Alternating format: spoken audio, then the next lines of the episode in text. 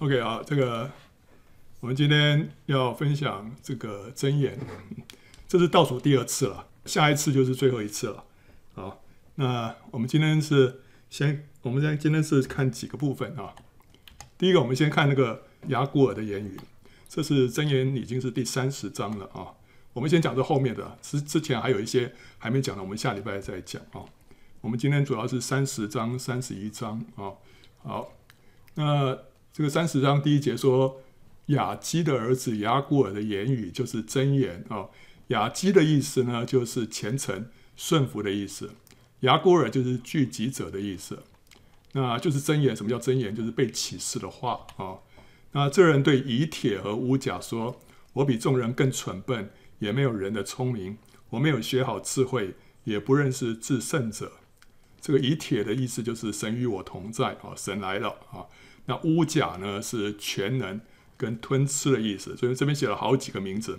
圣经里面写这些名字，我想不是没有意思了，所以我们也把它的意思写下来啊。这个啊，想想看会有什么含义啊？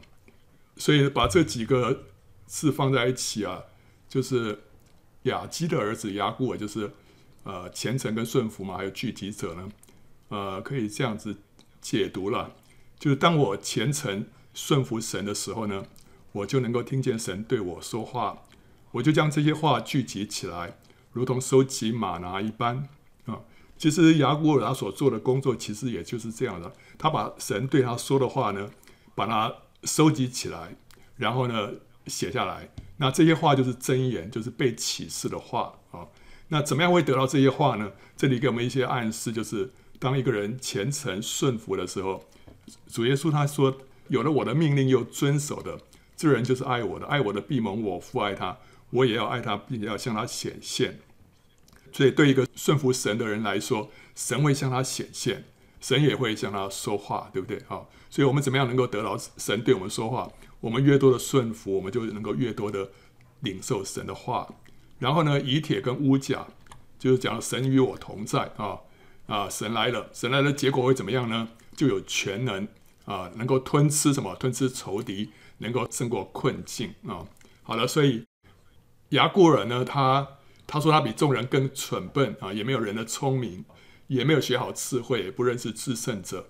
但是他对这个以铁跟乌甲说的这些话，这个以铁跟乌甲呢，背后又透露了一个另外一方面的真理，就是说，虽然我们这个人可以可能是蠢笨，可能没有什么聪明。但是当神与我们同在的时候呢，我们就会得到一个全能，可以吞吃仇敌，我们可以胜过困境啊。所以最要紧的是，我们得着神，我们就能够胜过啊我们天然的一些限制跟软弱啊。那其实啊，圣经里面雅古尔可以说是圣经里面所提到的一个大智若愚的人啊。圣经里面好像没有想不出来有第二个人啊。就是像他讲这么白，他说他自己是一个愚笨的人，但实际上他却是一个充满智慧的人啊。虽然他自认为比众人更加的蠢笨，也没有人的聪明，可是他后面讲的几段话，却蕴含着这个福音的奥秘啊。他可以说是从创世纪一直讲到启示录啊，这是呃非常稀奇的一件事情啊。如果说你真的是非常蠢笨的话，不可能写出这些来。那这些很显然就是被神启示的话啊。那他说他比他不认识至圣者，可是圣经又说了，若有人以为自己知道什么，按他所当知道的，他仍是不知道。所以他承认自己蠢笨，承认自己没有人聪明。其实，在这一点上面，已经胜过我们许多我们自己认为自己不蠢笨、呃很聪明的人了啊。好，首先呢、他提到呃一段话。我们可以看到这段话其实就对应的神创造天地。三十章第四节啊，谁升天又降下来？谁飓风在掌握中？谁包水在衣服里？谁立定地的四极？他名叫什么？他儿子名叫什么？你知道吗？这里讲到神创造天地，对不对？神就是创造天地的那一位。那人生最重要的智慧是什么？就是认识神跟他的儿子。他这里问说：“你这位创造天地的这位？”名叫什么？你知道吗？他儿子名叫什么？你知道吗？他突然一开始就问这两个问题哈。那这两个问题其实是讲到人生最重要的智慧。主耶稣说：“认识你独一的真神，并且认识你所差来的耶稣基督，这就是永生。永生就是认识什么？独一的真神，还有呢，耶稣基督。所以这是人生当中最重要、最需要知道的。所以亚古尔虽说自己蠢笨了、啊，他却问了人类最重要的两个问题，就是神是谁，他的儿子是谁。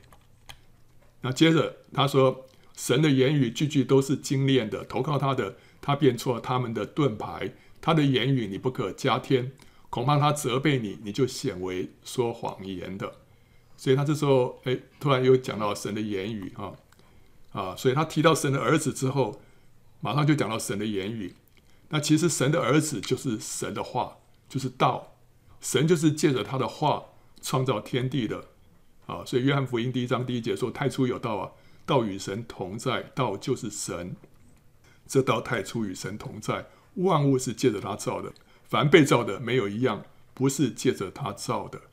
所以一开始讲到神创造天地，接下来讲到神的话，神的话就是神的儿子啊，神是借着他的儿子创造。那接下来呢，就讲到人的堕落了。他说：“有一种人咒诅父亲，不给母亲祝福；有一种人自以为清洁，却没有洗去自己的污秽；有一种人眼目何其高傲，眼皮也是高举；有一种人。”牙如剑，齿如刀，要吞灭地上的困苦人和世间的穷乏人。啊，这里讲到四种，呃，有一种人有四种呃特质，或者说是有四种人啊，这四种特质。神创造天地之后，人很快就堕落了，所以这四种行径就是人堕落之后的光景，包括忤逆父母、自以为意、心骄气傲、口舌杀人。好，所以这是人堕落的光景。那接着他又讲到罪人的下场啊，讲到说蚂黄有两个女儿啊，常说给啊给啊，或者翻译成蚂黄有两个女儿就是给啊给啊啊，英文是说 The leech has two daughters，give give 啊，所以给啊给啊可以说是他在讲的话，或者说是这两个就是他的名字啊，就是给啊给啊。好，蚂蟥是什么？蚂蟥它会不断的吸食。动物的血，哈，所以这个左边这个是一个蚂蟥啊，就在人的皮肤上面就就开始吸人的血啊，所以血啊，圣经里面血是代表生命嘛，所以蚂蟥就是象征什么？象征魔鬼，它是来什么？偷窃、杀害跟毁坏人的生命啊。他有两个女儿啊，那这两个女儿，我们可以说一个是偷窃啊，一个是杀害跟毁坏啊。呃，怎么会这么说？因为我们看下面这段经文，好像就看到这个魔鬼怎么样来破坏人的生命啊，就分成这两方面，一个是偷窃，一个是杀害毁坏啊。他说啊，有三样不知足的，连不说够的，共有四样，就是阴间和死胎，净水不足的地并火。这四样东西呢，是永远不会满足的，永远不会说够的，所以就跟那个蚂蟥。的两个女儿一样，说给啊给啊，永远不会满满足啊啊！阴间阴间怎么样呢？阴间是可以吞噬无限的灵魂，使它灭灭亡啊！这阴间不孕的子宫就是死胎啊，是怎么样？它可以吸收无限的精子，可是却没办法生育啊！然后呢，这个进水不足的地呢，就是干旱的沙地，它可以吸收无限的水。可是却长不出菜蔬来啊！那第四个火呢？烈火可以吞噬无限的干柴啊啊，让它毁灭啊！OK，所以这这四样东西是永远不会满足的，永远不会说够的啊！好，那这里其实分成两两类，对不对啊？第一个跟第四个都是让它毁灭啊，第二个跟第三个呢是讲到没有办法产生出生命来啊，所以石胎跟旱地。都是无法结果子，这代表什么？代表魔鬼使人为错误的目标而活，结果就是偷窃了人的时间精力，就一生就徒劳啊！你花费了很多的时间精力啊，就像是这个这个子宫啊，这个有无限的精子进去啊，可是它它永远不会生出一个孩子来。然后这个干旱的沙地一样啊，你投入无限的水，它就是长不出菜蔬来。为什么？这个。没有结果子啊，就是没有结结果子，所以人一生就是徒劳，你的时间精力都被偷窃了。阴间跟火代表魔鬼毁坏人的生命，使人永远沉沦，灵魂下到阴间就灭亡了。这个干柴啊，进入烈火中也是被毁灭了。所以主耶稣说，凡不结好果子的树，就砍下来丢在火里。所以这边有讲到结果子，一方面讲到毁灭，火在火里面毁灭，不结好果子的结果就是会被丢在火里面。那希伯来书第六章七到八节也说，就如一块田地，吃过屡次下的雨水，生长菜蔬，合乎耕种的人用，就从神得福啊。若长荆棘和蒺藜，必被废弃，尽于咒诅，结局就是焚烧。所以这边也讲到一块地，雨水下在其上。如果能够长出菜蔬的话，那就会得福；不然的话呢，就要被废弃，啊，就会被焚烧啊，啊，这这就是罪人的境况和结局啊，就是劳劳碌碌的过了一生，可是结不出神所要的果子，最终灵魂就是永远的沉沦啊。这也就是人被这个马黄的两个女儿所害啊，啊，一个是偷窃，另外一个是杀害跟毁坏。啊啊！偷窃就是把我们的精力啊、时间啊，都用在错的地方啊。那接着，哎，就讲到圣灵呢，使人重生啊。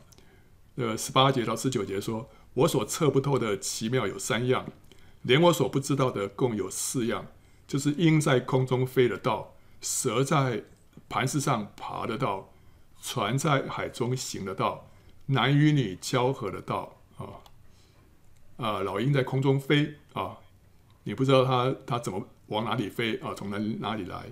蛇在磐石上爬啊，你也不知道它是怎么走，因为磐石上没有没有路径啊，它它要怎么爬？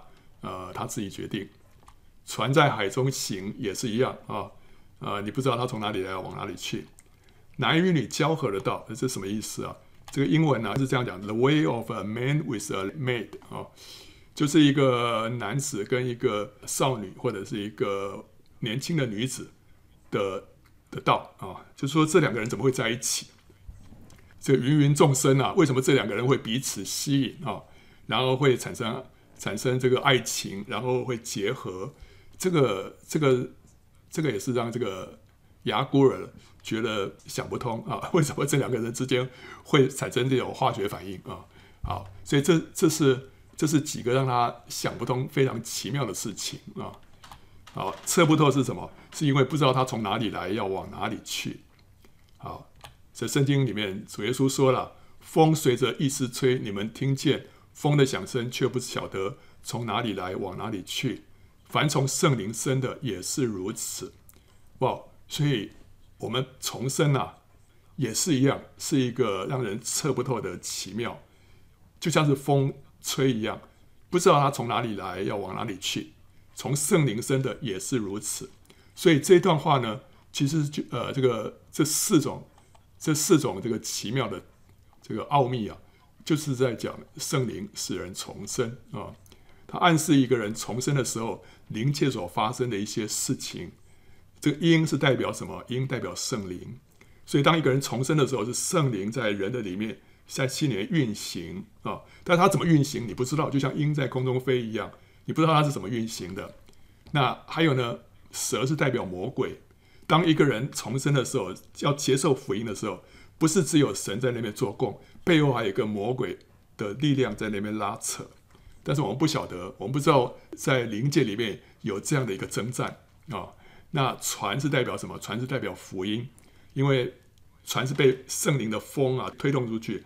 就会把这个福音啊传扬出去了，所以船可以代表福音，啊，那所以在一个人重生的时候呢，圣灵在运行，魔鬼在拉扯，这时候呢，福音呢进到这个人的心里面，心里面之后呢，这个人的的灵啊就重生了，这时候就是就是代表说什么？就是男跟女啊，男女之间啊就产生一个爱情，他们就结合在一起，结合在一起。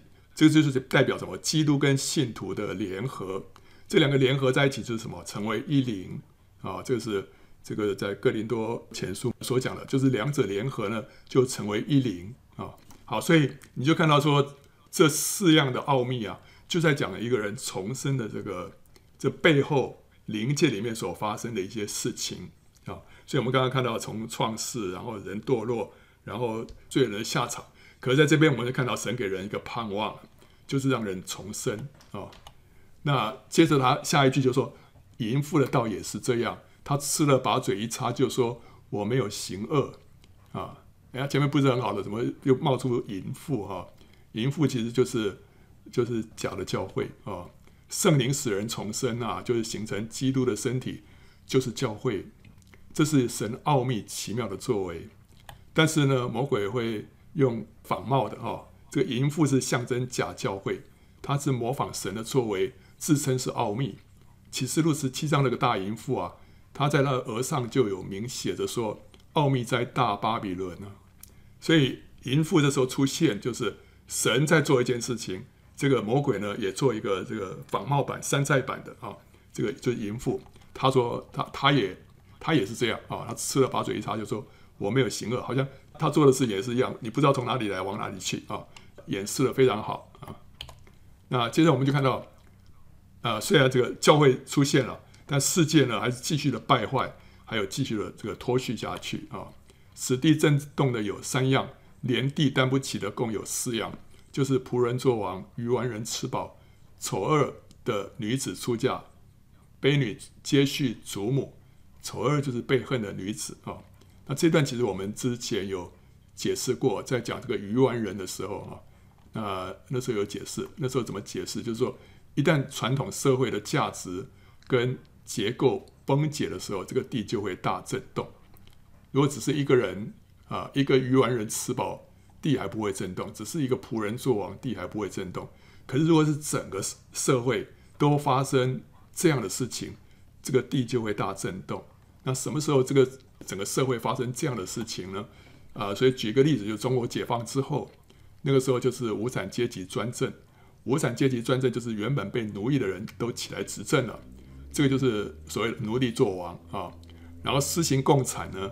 就是勤劳跟懒惰人都一起吃大锅饭啊啊，这个就是愚顽人吃饱，愚顽人本来是不该吃饱的，这个这时候呢，因为是共产嘛，所以大家都可以吃饱了。然后呢，后来穷人翻身，穷人翻身就是原本缺乏条件的人呢，得到所想望的，这个就是被恨的女子出嫁啊。然后地主被扫地出门呢，就是佃农取而代之，这个就是卑女接续祖母啊。然后结果呢，全地就大震动啊。所以中国解放之后，这个全全地都大震动，因为整个传统的社会的价值跟结构都崩解了啊。那在文革期间呢，学生斗老师，儿女斗父母，官员被斗游街示众，呃，教师被工农学生来教育，社会伦常再次解体，这个地又大大的震动。所以这是整个社会的结构的改变。但到了末世呢，这个性解放跟同婚普及之后呢，传统的道德崩解，啊，这个世世上这个地震的频率也加剧了，那这这个地就真的是大震动啊！所以我们就看到这个历史这样一路走来啊，世界就这样子渐渐的脱序啊，渐渐脱序。但是基督徒呢，却是逆流而上啊。他说：“世上地上有四四样小物，却甚聪明啊啊！”这是。讲到说有四种聪明的小动物啊，这个说明一个基督徒应该具备的四种特质啊。这四种小动物说明这个基督徒应该具备的四种特质。第一个是蚂蚁，第二个是沙番，第三个是蝗虫，第四个是守宫啊。好，蚂蚁是怎么样呢？蚂蚁是无力之类，却在夏天预备粮食。这个就讲到说，蚂蚁虽然无力啊，但它却知道抓住时间。来储粮，这就像是聪明的童女预备灯油，警醒等候新郎的来到一样啊。所以基督徒应当趁着还有机会的时候，要装备神的话语，储粮嘛。神的话就是粮食，对不对？还有呢，要舍己顺服主，被圣灵充满。这就是我们要要去买油啊，买那个灯的油。这个油就是圣灵。那我们要买油，就是我们要付代价，付代价就是我们要舍己。要顺服主，当我们舍己顺服主的时候，就是我们背十架来跟随主的时候，我们越多的背十架，我们就会越多的被圣灵充满。当我们越多被圣灵充满的时候，我们就能够背更重的十字架，因为这个神给我们恩典，给我们力量，所以十字架把我们带到圣灵，圣灵把我们带到十字架啊。好了，所以我们需要趁着我们的机会啊，装备神的话，就是神的粮啊，还有呢，要装备神的灵，要被神的灵更多充满。这个就是蚂蚁在夏天储粮啊。好，所以这个是蚂蚁，虽然很小，但是它有这样的智慧，它知道那个时间。那第二个是沙帆，沙帆又叫盐藜啊，是软弱之类，是却在这个磐石中造房。沙番虽然软弱啊，但他知道隐藏在什么，在磐石穴中，他就能够躲避仇敌的侵害啊。这个沙番就是看起来有点像是兔子，又像是老鼠啊，又像是鼬啊，所以是这样一个软弱的小动物。但它是住在磐石的磐石穴里面啊。这个裂开的磐石是预表什么？就是预表被击打的基督，对不对？主耶稣是那被击打的磐石，一被击打之后，磐石就裂开了，然后流出水来。这个摩西的啊、在这个旷野里面所行的神迹啊，所以裂开的磐石就预表被击打的基督。那我们隐藏在磐石穴中呢，就预表什么？我们隐藏在基督的救恩里面啊，隐藏在他的救恩里面。那在这个地方呢，撒旦没有办法控告，没有办法攻击，因为我们是在基督的里面，他已经为我们身体裂开啊、所以沙番虽然是一个很软弱的小动物，但是它有这个智慧，知道在磐石当中啊、做它的居所。第三个是蝗虫，蝗虫没有君王，却分队而出。这讲到什么啊？他们能够分队而出是为什么？是因为他们顺从。神放在他们里面的直觉，这个小动物啊，它里面有个直觉啊，它知道要怎么样，什么时候该出去，什么时候该该回来，啊在什么时候要出击啊？所以这个是神放在他们里面的一个直觉啊。好，那基督徒也是一样，我们里面有一个嗯圣灵啊，带给我们有感觉啊。所以基督徒呢，也应该要顺从圣灵在我们里面的感动跟引导，形成基督的大军，传扬福音，为主征战。虽然从外面看起来，也许我们没有一个有有形的一个呃组织，或者说是一个啊、一个一个领导人，不一定了。但是总而言之，背后有一个真正的一个元帅，耶和华军队的元帅，就是圣灵。圣灵在率领我们往前，在率领我们征战。所以呢，我们应该像蝗虫一样啊啊，里面啊有一个圣灵，啊耶和华军队的元帅在率领我们。让我们能够分队而出，让我们能够传扬福音，为主征战。那第四个是守宫，守宫用爪抓墙，或者翻译成另外一个，就是说人可以用人可以徒手抓住它，其实是表示他很软弱的意思了。人用手就可以把它抓住了哦，可是他却住在王宫。那这个是呃属灵上有什么含义啊？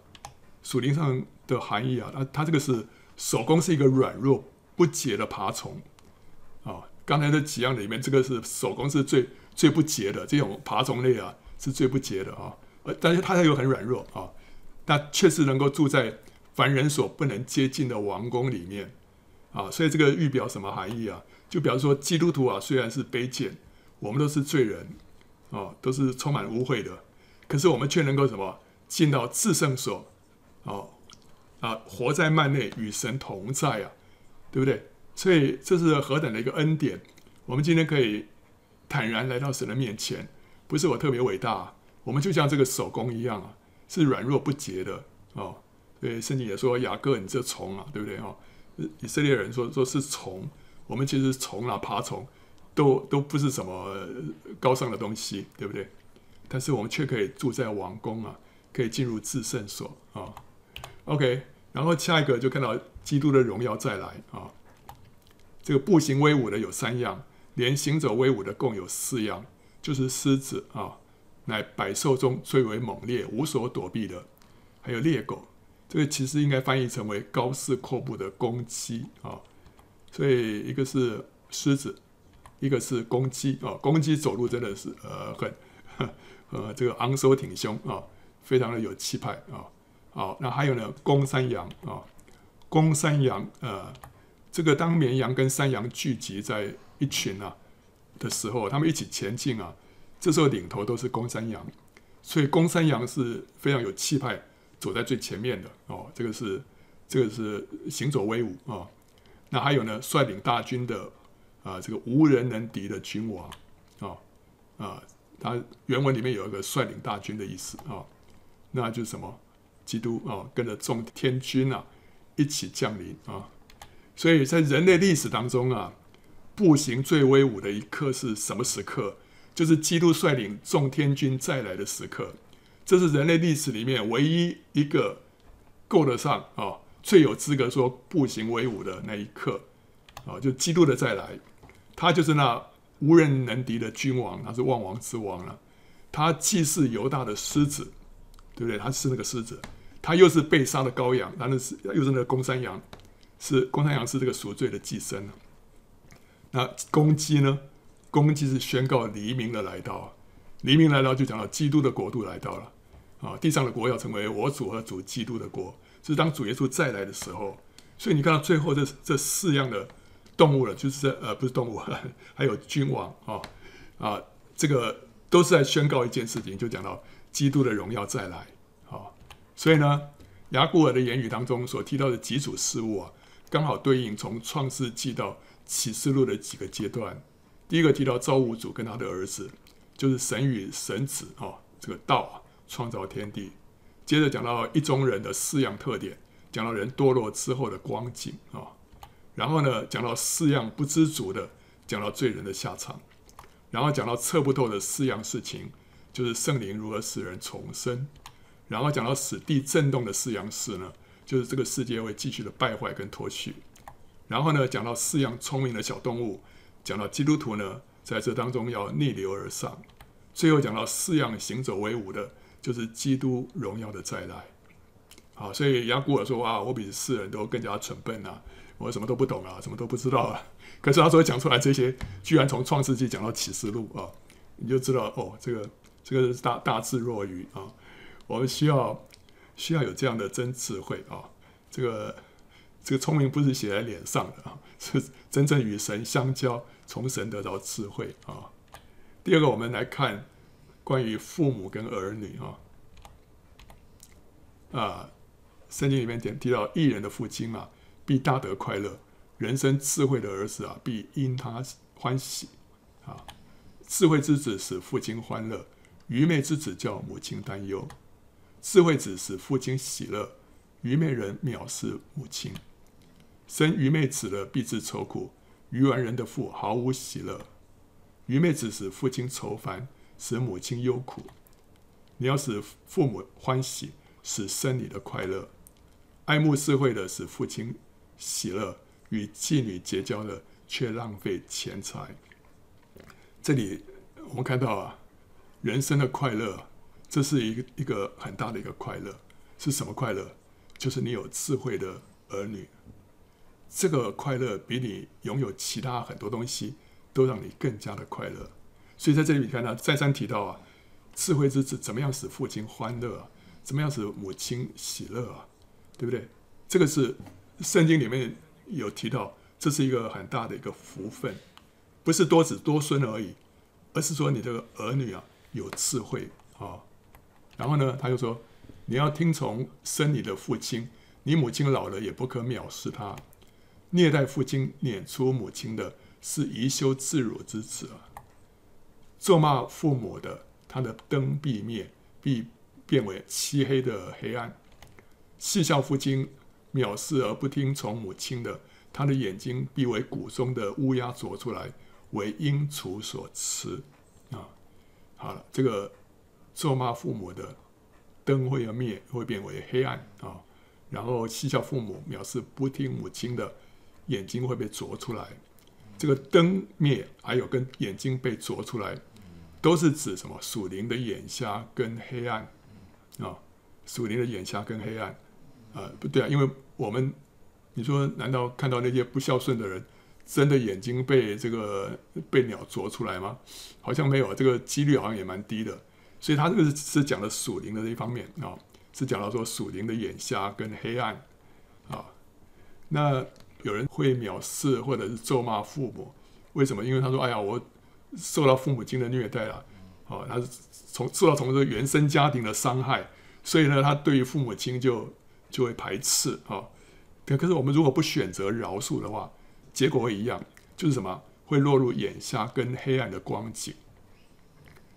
所以对于这个父母亲的这个态度啊，会影响到我们属灵的这个光景啊。啊，即使你受到伤害，你也要选择饶恕啊，要选择饶恕。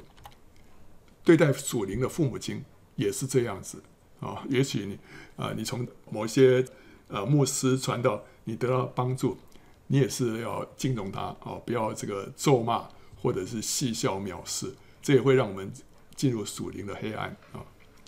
这个我妹妹呢，常会有一些问题啊，就是一下好一下不好，一下好一下不好，那她就为这个事情祷告啊，结果她后来她就感觉到说。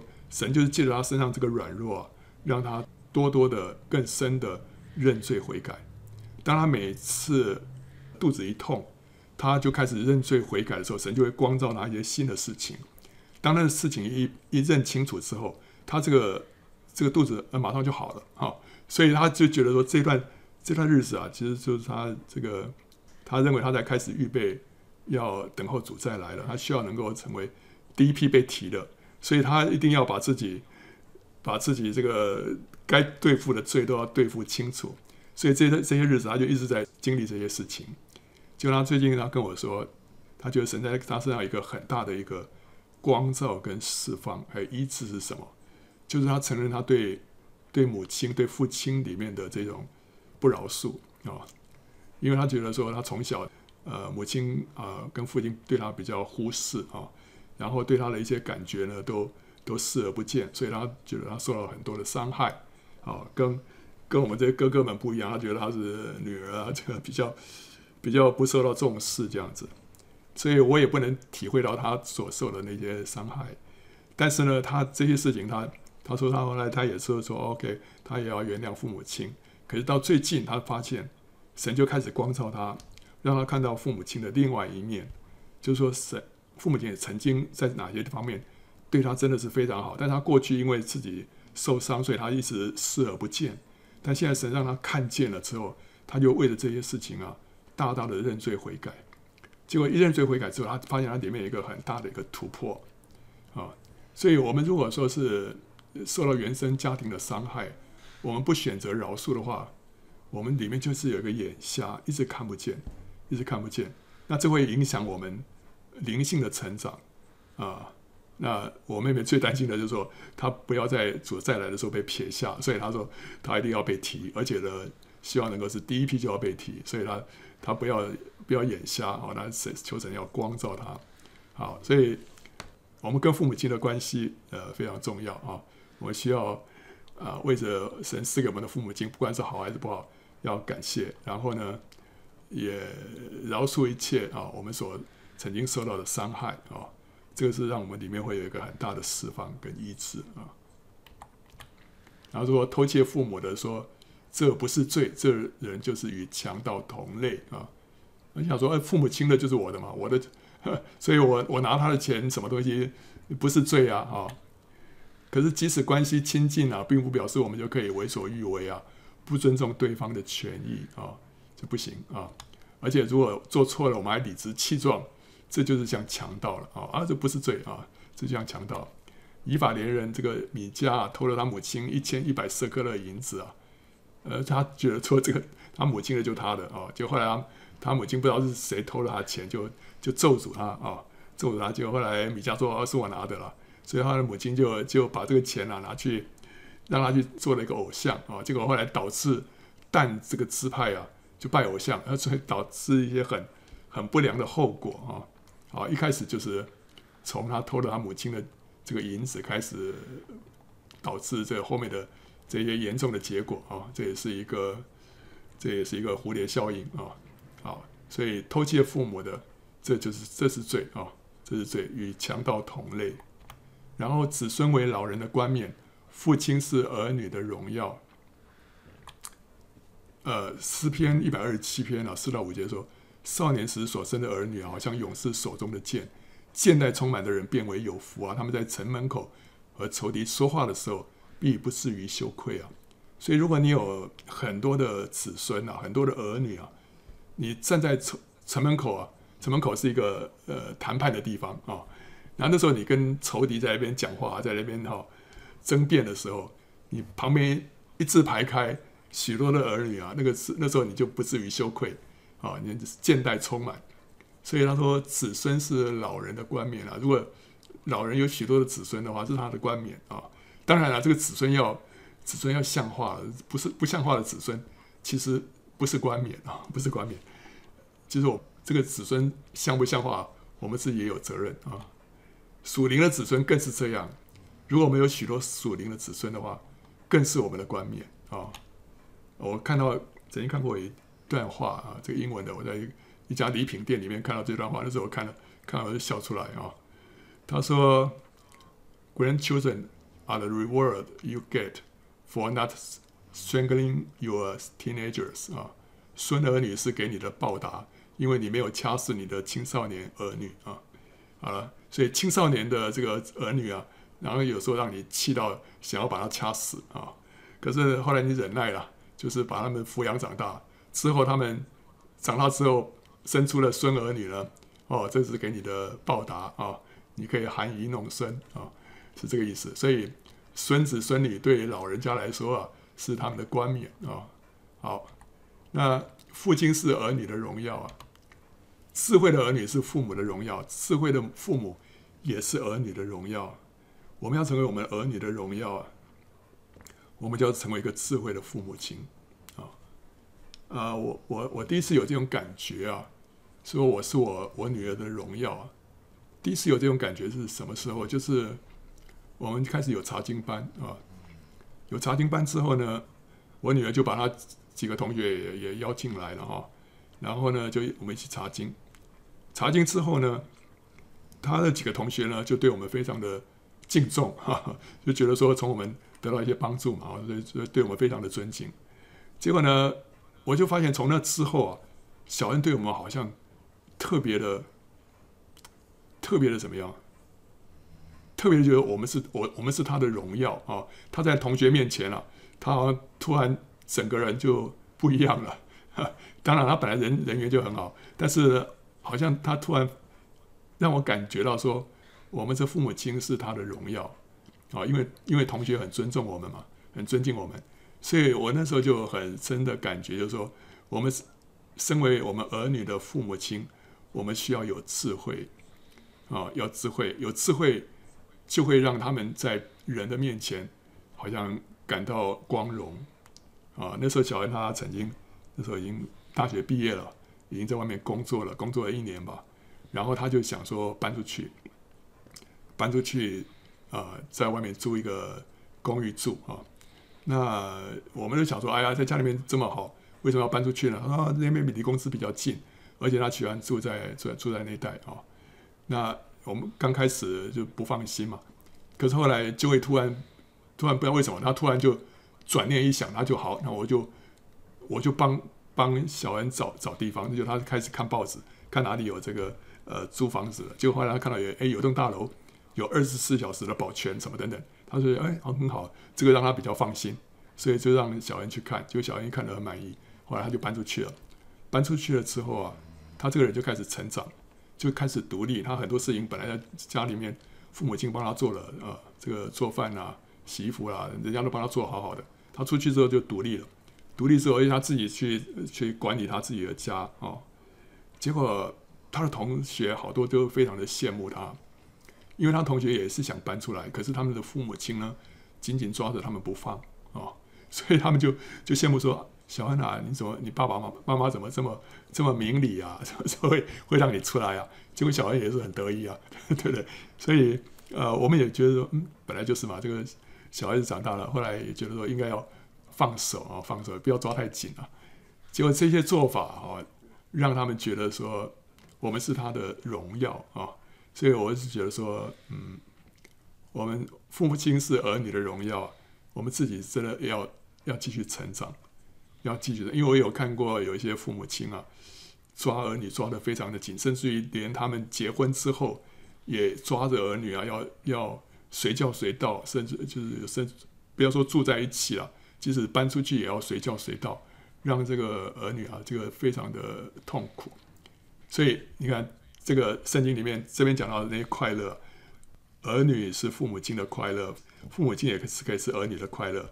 等一下我们看到这个妻子也可以是丈夫的快乐，也可以是他的痛苦啊。所以家庭可以成为天堂，也可以成为地狱啊。他说：“你们做父亲的，不要惹儿女的气啊，恐怕他们失了志气啊。”所以，我们做父母亲的要一直的成长，一直成，一直成长啊！不要不要落在自己的这种思想的模式里面。然后，我们接着看妇女啊啊，我们圣经里面看到有争吵的妇人啊，愚昧的儿子是父亲的祸患啊，所以儿子儿子可以是父亲的祸患。然后妻子的争吵呢，如雨连连滴漏啊，让你这个苦不堪言啊。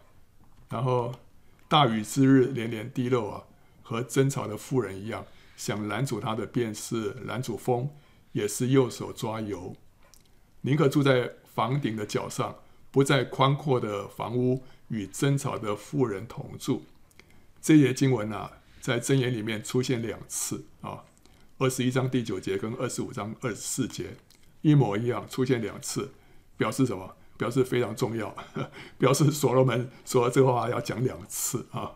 然后宁可住在旷野，不与争吵死气的妇人同住，意思都差不多，对不对啊？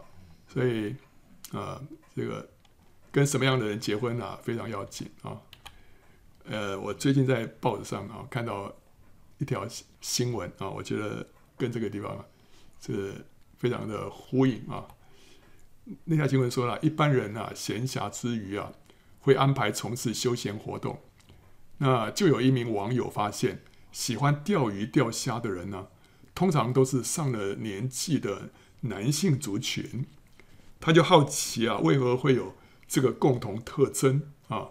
结果就调出许多过来人的解释，说虽然钓鱼有乐趣啊，但多半希望什么？有一个不被打扰的独处时间啊，所以有一名网友呢，是是一名网友啊在这个 PTT 八卦版，这个是台湾的一个一个网网站啊，里面这网友可以在上面发言啊，这个非常非常古老的一个网站啊，叫做 PTT 啊，那里面有个八卦版，在上面发文啊，然后呢，他发现啊，许多上了年纪的男人啊，会渐渐爱上钓鱼钓虾。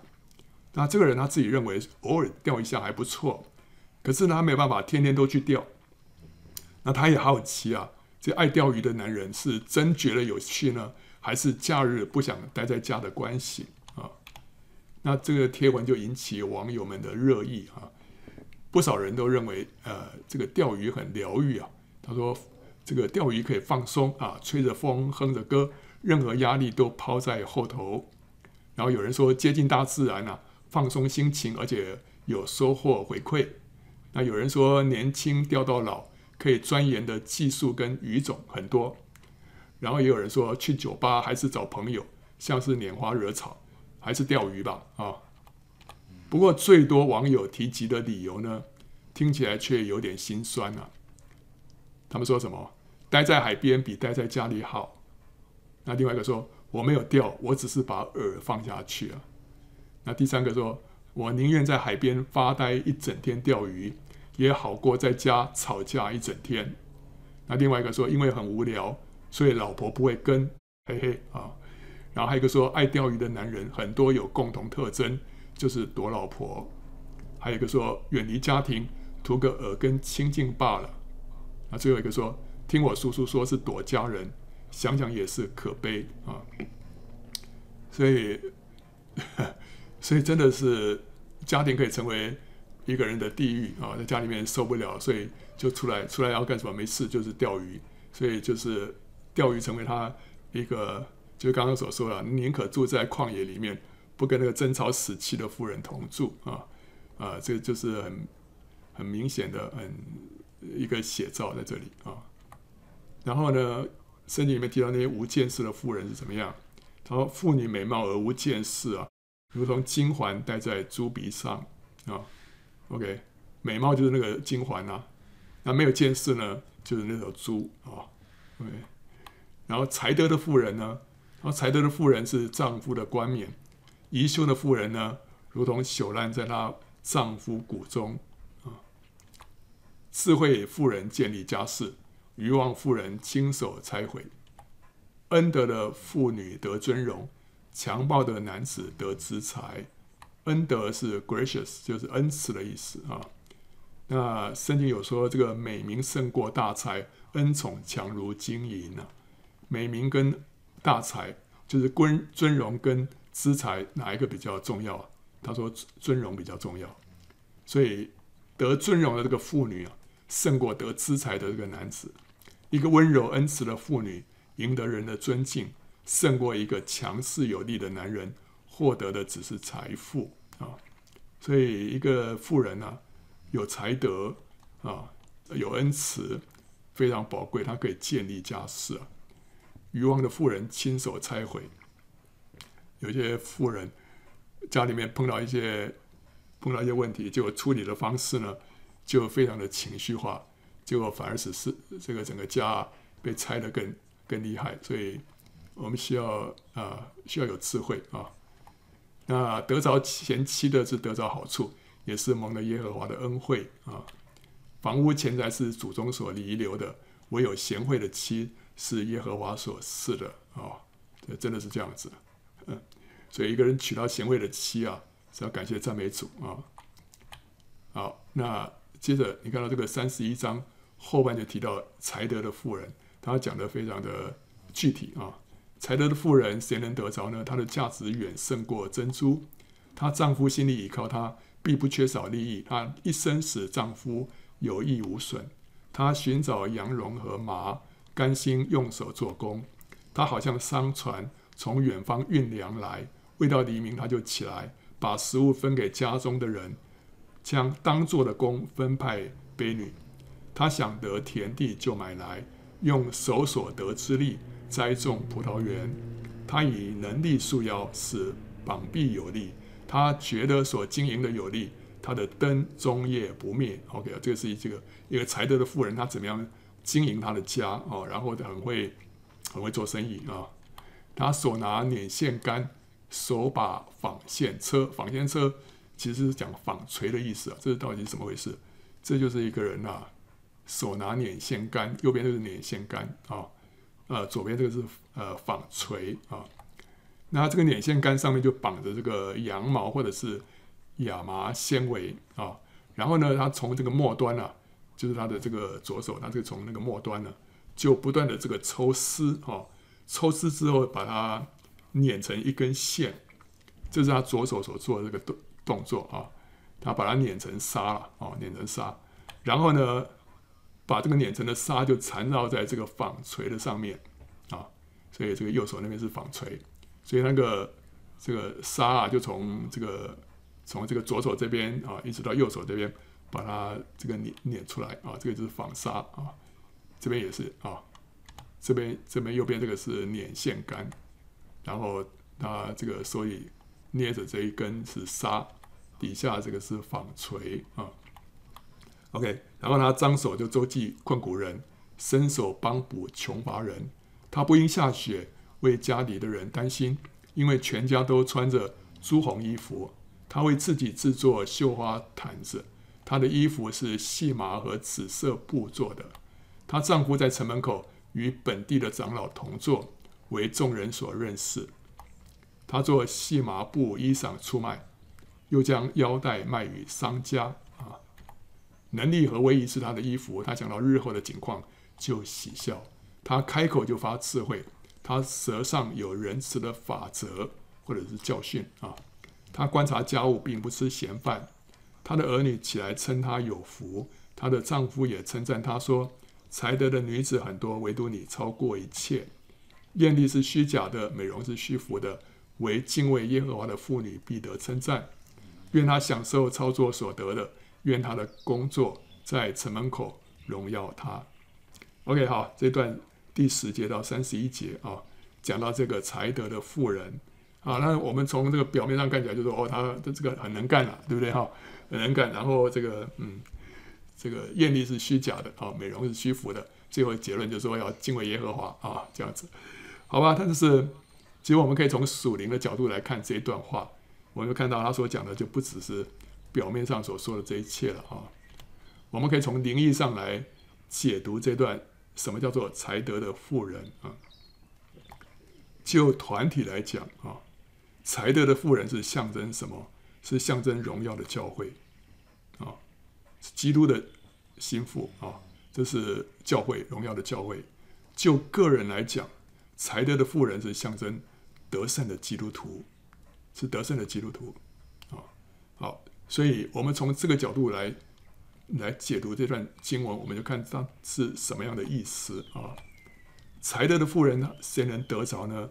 她的价值远胜过珍珠，就如同贝壳啊，经过砂石的伤害而产生珍珠。那得胜者的生命呢，是经过十架的熬炼，它的价值远胜过珍珠啊。所以这个才德妇人就是一个得胜者。那他他为什么得胜？因为他的生命经过十字架的熬炼，所以他的价值呢，是比那个天然那个珍珠更加的宝贵。她的丈夫心里倚靠她，必不缺少利益。她一生使丈夫有益无损啊。她的丈夫倚靠她是什么？就基督倚靠这个这个心腹了。怎么会这样子呢？我们得胜者固然需要倚靠基督，对不对？哦，是一定要倚靠基督。但是呢，从另外一方面来讲，基督也要依靠得胜者，借着他们来带下神的国度啊。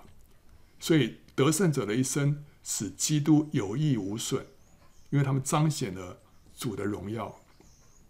好，OK，所以。所以我们需要主，主也需要我们啊。然后他寻找羊绒跟麻，甘心用手做工。羊绒跟麻是制造毛衣跟细麻布的原料，这就象征什么？象征墓道跟出信者，他们是神国度的材料、原材料啊。那得胜者呢，就寻找到他们啊，寻找到他们之后，就甘心的来栽培他们。然后他好像商船从远方运粮来。未到黎明，他就起来，把食物分给家中的人，将当做的工分派卑女。就讲到这个才德的妇人呢，他就领受了从天上，就是远方来的这个这个粮食啊，神丰富的灵粮，就像那个商船从远方运粮来，就是说他从天上啊啊远方把这个灵粮啊带来了。那他每早晨呢，就起来就是警醒。按时喂养神家里面的人，而且分派工作给他们，训练他们来服侍神啊。然后他想得田地，就买来，就是他看到神给他的禾场，这个田地就是禾场，他看到了，他就付上代价，要得到其中的灵魂。你去买要付代价，对不对？你要得到这个禾场，你就要付代价，要干什么？要得到其中的灵魂啊！他用手所得之力啊。这个英文说 from her earnings，他从他所赚到的东西里面去栽种葡萄园，就是在投资进去啊。这就是说，他用神所赐给他的恩赐啊，就是银子，就是手所得之力啊，在这个葡萄园呃葡萄园里面做工，培育造就信徒。你看到那个主耶稣讲那个几个仆人的这个比喻里面，有一千两的有。有这个三千两的，有五千两的，对不对？好啊，一千两、两千两，还有呃五千两，对不对？哈，所以他们会拿那个银子啊去赚钱，赚了钱之后再又赚更多，所以这个就是这个富人所做的。他把他的银子啊，他所得的赚了，再去栽种葡萄园，在葡萄园里面呢，就是来培育造就信徒啊。他以能力束腰，使膀臂有力，他觉得所经营的有利啊。就是他的服侍大有能力啊，也看见了果效啊，觉得所经营的有利，他看见那些果效了。他的灯终夜不灭啊，就是晚上啊，即使在晚上，就是在逆境当中，他依然能够结果子不止啊。神的道呢，胜了又再胜啊。他手拿捻线杆，手手把纺线车啊，就是他把信徒啊，从分散的纤维啊，碾成一束纱。就使他们被联络建造在一起啊！他张手周济困苦人，伸手帮补穷乏人，那他也帮助他家以外的，就是帮助他教会以外的那些信灵困苦穷乏的人，把基督的丰盛呢供应给他们啊。他不因下雪为家里的人担心，因为全家都穿着朱红衣服啊。他不担心他所服侍的人一旦离开这个世界的话，灵魂会去哪里啊？下雪就是下雪就是就是一一种挑战嘛，对不对？啊，一个艰难的一个挑战。这就是人啊，一旦他离开的话，他灵魂会去哪里？他为什么他不担心？因为他们全家都穿着朱红衣服啊，就说他们都已经得着救恩，蒙基督的宝血遮盖。有基督宝血遮盖，他就不担心他们他们的处境啊。他为自己制作绣花毯子啊，这个制制作绣花毯子啊，就是说他自己不仅得救，而且是得胜啊，丰丰富富的进神的国，就制作绣花毯子。就是说他他不仅自己身上的衣服，他还制作呃毯子，所以他是丰丰富富的进神的国的啊，所以不是只是得救而已。而且还得胜。那他的衣服是细麻跟紫色布做的，意思就是说他在生命上活出基督的形象，就是细麻布。细麻布就是圣徒所行的义嘛，所以他在生命上面活出基督的形象。紫色布呢？紫色布是讲到王，那君王所穿的衣服是紫色的，所以他在工作上呢，他在工作上就为神执掌王权，所以活出基督的形象，为神执掌王权。这是神在我们身上的呼召跟计划，我们要在这两方面要完成神的心意啊。然后她丈夫在城门口与本地的长老同坐，为众人所认识。这是讲到说，他就荣耀的基督，使基督被高举，使基督被众人所认识啊。他做细麻布衣裳出卖，又将腰带卖与商家啊。细麻布的衣裳就讲到他的生命见证。啊，行出义来，啊，这个要卖出去。还有他所教导的真理，就是腰带啊，腰带就是真理束腰嘛，所以是他就所教导的真理，这两个都被传扬出去。他的见证还有他的教导都被传扬出去。能力和威仪是他的衣服，他想到日后的景况就喜笑。所以神的能力跟荣耀啊，与他同在，他可以欢然面对末后的审判。他想到日后的景况啊。喜笑，就说他可以欢然面对末后的审判。他开口就发智慧，他舌上有仁慈的法则，就是仁慈的教训。当他的生命更加成熟啊，他的言语就会充满智慧，他的教导中就会流露出恩慈。这是当我们的的生命啊更加成熟的时候，就会这样子啊。以前讲话呃会比较冲啊，以前讲话里面也有很多血气。可当你生命越来越成熟之后啊，就会越来越充满智慧。然后呢，在教导当中呢，也会流露出恩慈。以前可能比较律法，以前可能比较这个严苛啊。可是当你年纪老迈的时候啊，你就会比较恩慈啊。所以你看那个约翰就讲老约翰，对不对啊？年轻的时候是雷子啊，抓，要不然我们吩咐火从天降下来烧灭他们啊。跟年纪老的时候，然后小子们啊，要彼此相爱啊，所以人会一直一直的被神改变啊。他观察家务，并不吃闲饭啊。啊，这个呃，也许是讲到他老迈了吧啊。即使老迈了，他还是继续为神的家守望祷告。他在观察啊，然后他并不怠惰啊，并没有怠惰。他的儿女起来称他有福啊，他的丈夫也称赞他说。才德的女子很多，唯独你超过一切啊！所以基督还有他的属灵儿女都称赞他。那他其实就是雅歌当中那个女子啊。雅歌里面怎么说啊？有六十王后，八十妃嫔，并有无数的童女。我的鸽子，我的完全人，只有这一个啊，只有这一个，是他母亲独生的，是生养他者所保爱的啊。众女子见了，就称他有福；王后妃嫔见了。也赞美他，所以他的儿女们起来赞美他，他的丈夫也赞美他啊。艳丽是虚假的，美容是虚浮的，唯敬畏耶和华的妇女必得称赞。所以世人所看重的财富、名声、学问、地位、权力，都是虚浮的，这是就是艳丽啊。但是唯独敬畏神、得着神、以神为乐的人呢，必被神所称许啊。愿他享受操作所得的，愿他的工作在城门口荣耀他。所以他一生的劳苦都将不是徒然，他的工作将使他得到永远的荣耀。所以这个是那个才德的妇人。我们如果从灵意上来理解这段经文的话，我们发现这个对我们的属灵的成长来说是一个很宝贵的提醒跟教导。我们在这些方面呢，要成为一个忠心良善的仆人跟管家啊、然后要真正成为一个得胜者啊、这些都是我们需要需要了解，把神所托付给我们的羊群。照顾好，啊、让神自己的名被高举啊。OK，好，欢迎到圣经简报站观看更多相关的视频，还有下载 PowerPoint 档。